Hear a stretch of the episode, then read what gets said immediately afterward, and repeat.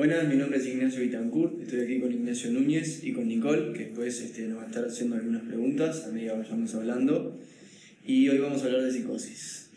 Eh, la psicosis eh, es un término bastante amplio que eh, es utilizado para definir una cantidad de, sintomatologías bastante características. uno cuando piensa en, psicosis piensa sobre todo en alguien que habla con la pared, que ve cosas, que por ejemplo, que está loco en definitiva, coloquialmente hablando, obviamente nosotros lo, tratamos con otro tipo de, complejidad y otra profundidad, eh, justamente por, todo, lo que, todo lo que implica.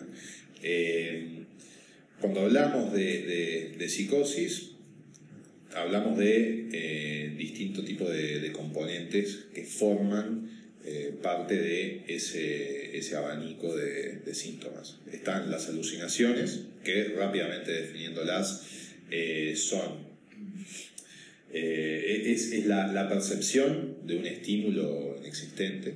O sea, te estoy viendo a vos y veo algo que no está ahí, bueno, asociación. Y agregado a el delirio, que es una idea fija, eh, vivida como real, defendida ante, ante todo tipo de, evidencias que muestran lo contrario. Eh, por ejemplo, yo qué sé, fulana me está engañando. Eh, y vamos a entrar en ese ejemplo más adelante porque en realidad es, es uno de, de, las situaciones más comunes que se dan. Eh, cuando hablamos de psicosis,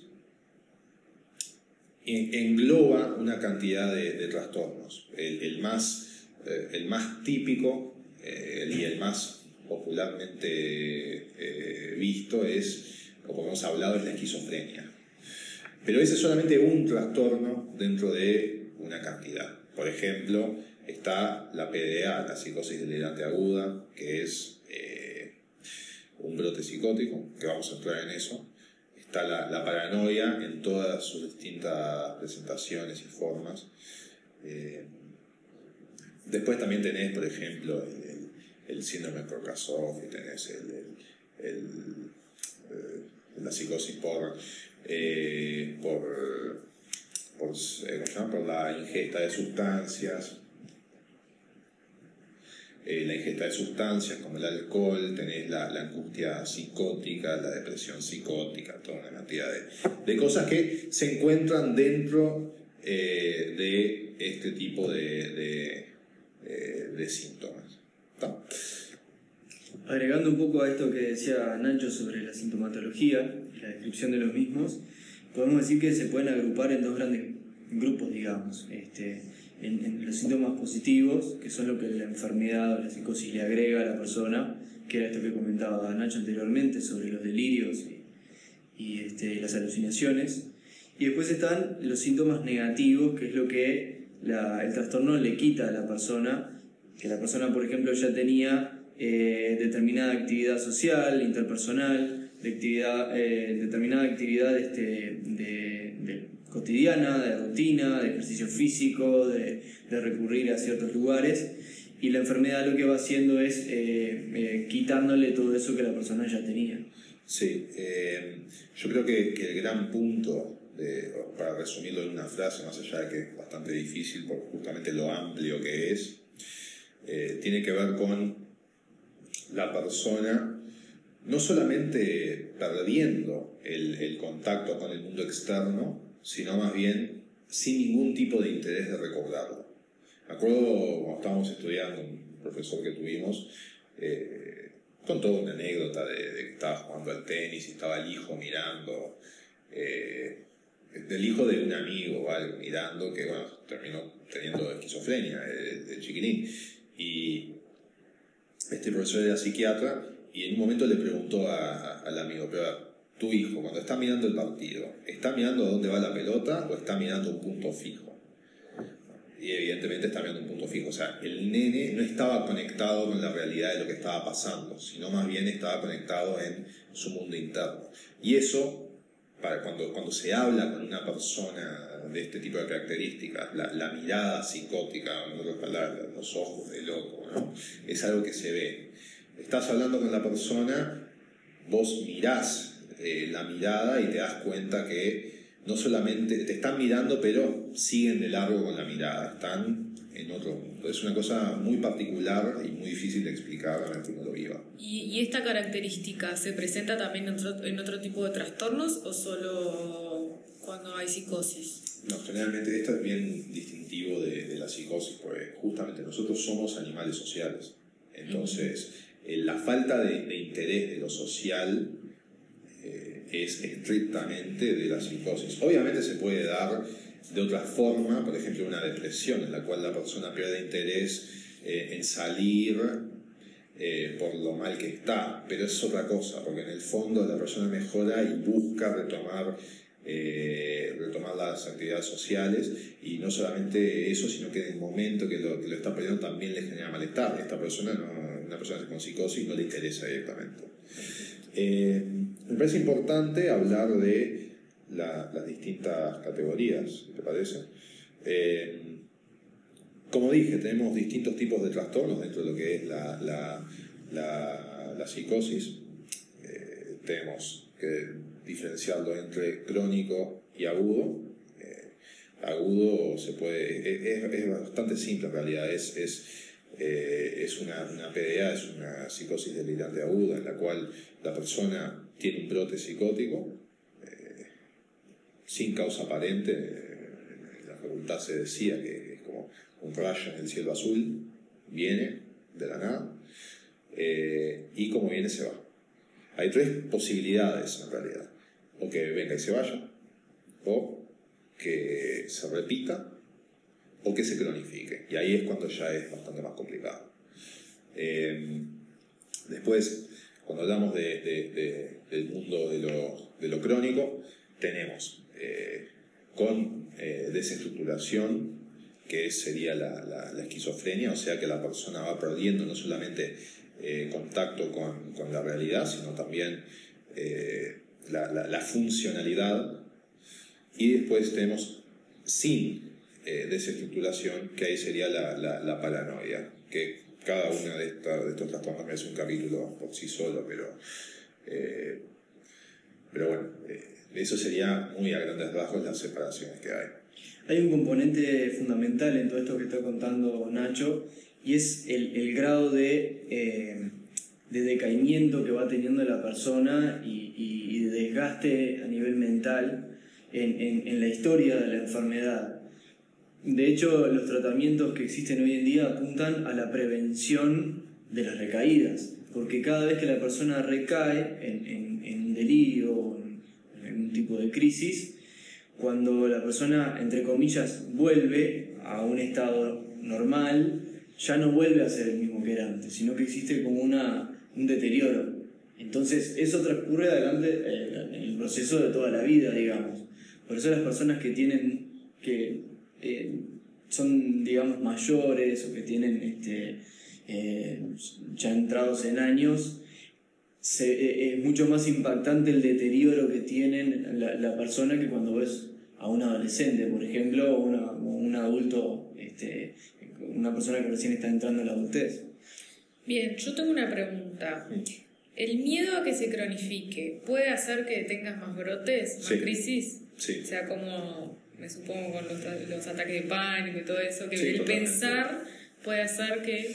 Sí, sí, totalmente. Eh, a ver, es, es un... Eh, depende también de, de, la situación.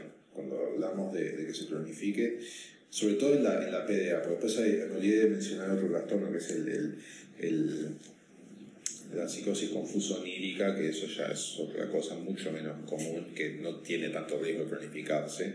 Eh, pero, pero sí, en, lo que es la, la, PDA o la, psicosis delirante aguda, sí, una vez que la persona vuelve a la realidad, nunca te va a decir que estuvo delirando, ¿no? O sea, siempre eh, manteniendo esa postura de, de, bueno, sí, yo viví esto, yo lo viví. Eh, lo cual tampoco te está mintiendo, porque ellos lo vivieron así.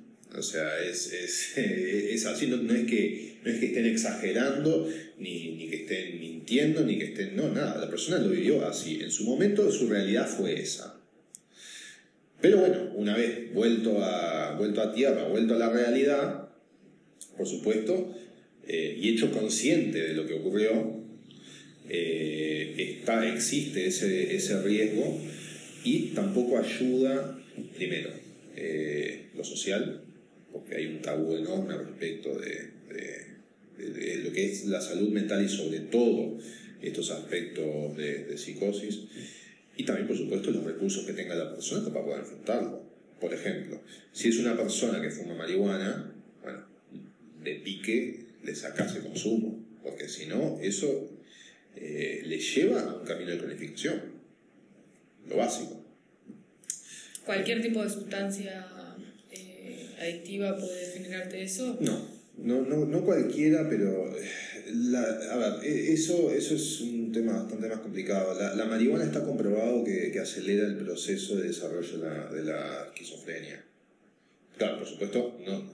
A ver, una cantidad de gente que, que fuma marihuana que no es esquizofrénica porque no tienen el gen esquizofrénico.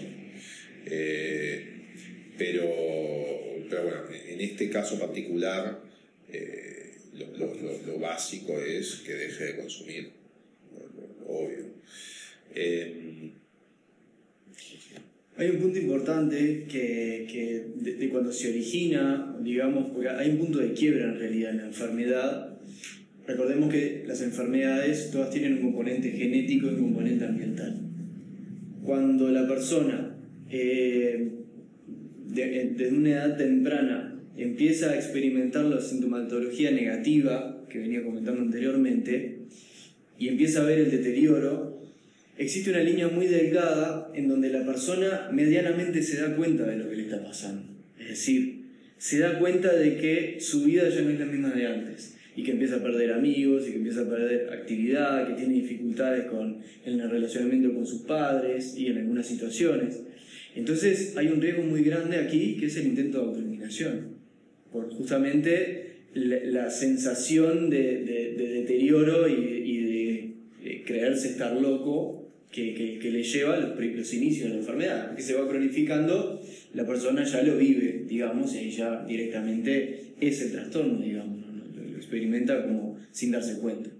Bien, ¿y, la psicosis se puede presentar en cualquier edad? Sí, eh, la psicosis sí, se puede presentar en cualquier edad, obviamente por distintas causas.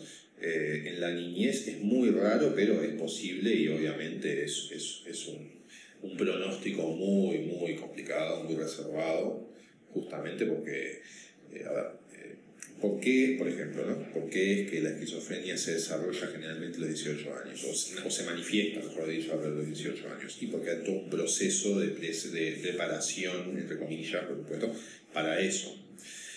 Cuando se presenta en, la niñez, ya directamente habla de que eh, hay una base eh, biológica y sobre todo de, de alteración del desarrollo psicológico que eh, que, bueno, que generó la pérdida de contacto con la realidad. O sea, es una alteración en el desarrollo de eh, lo que debería estar haciendo la persona, que es a su manera interpreta la realidad y la vive, no eh, la, evade.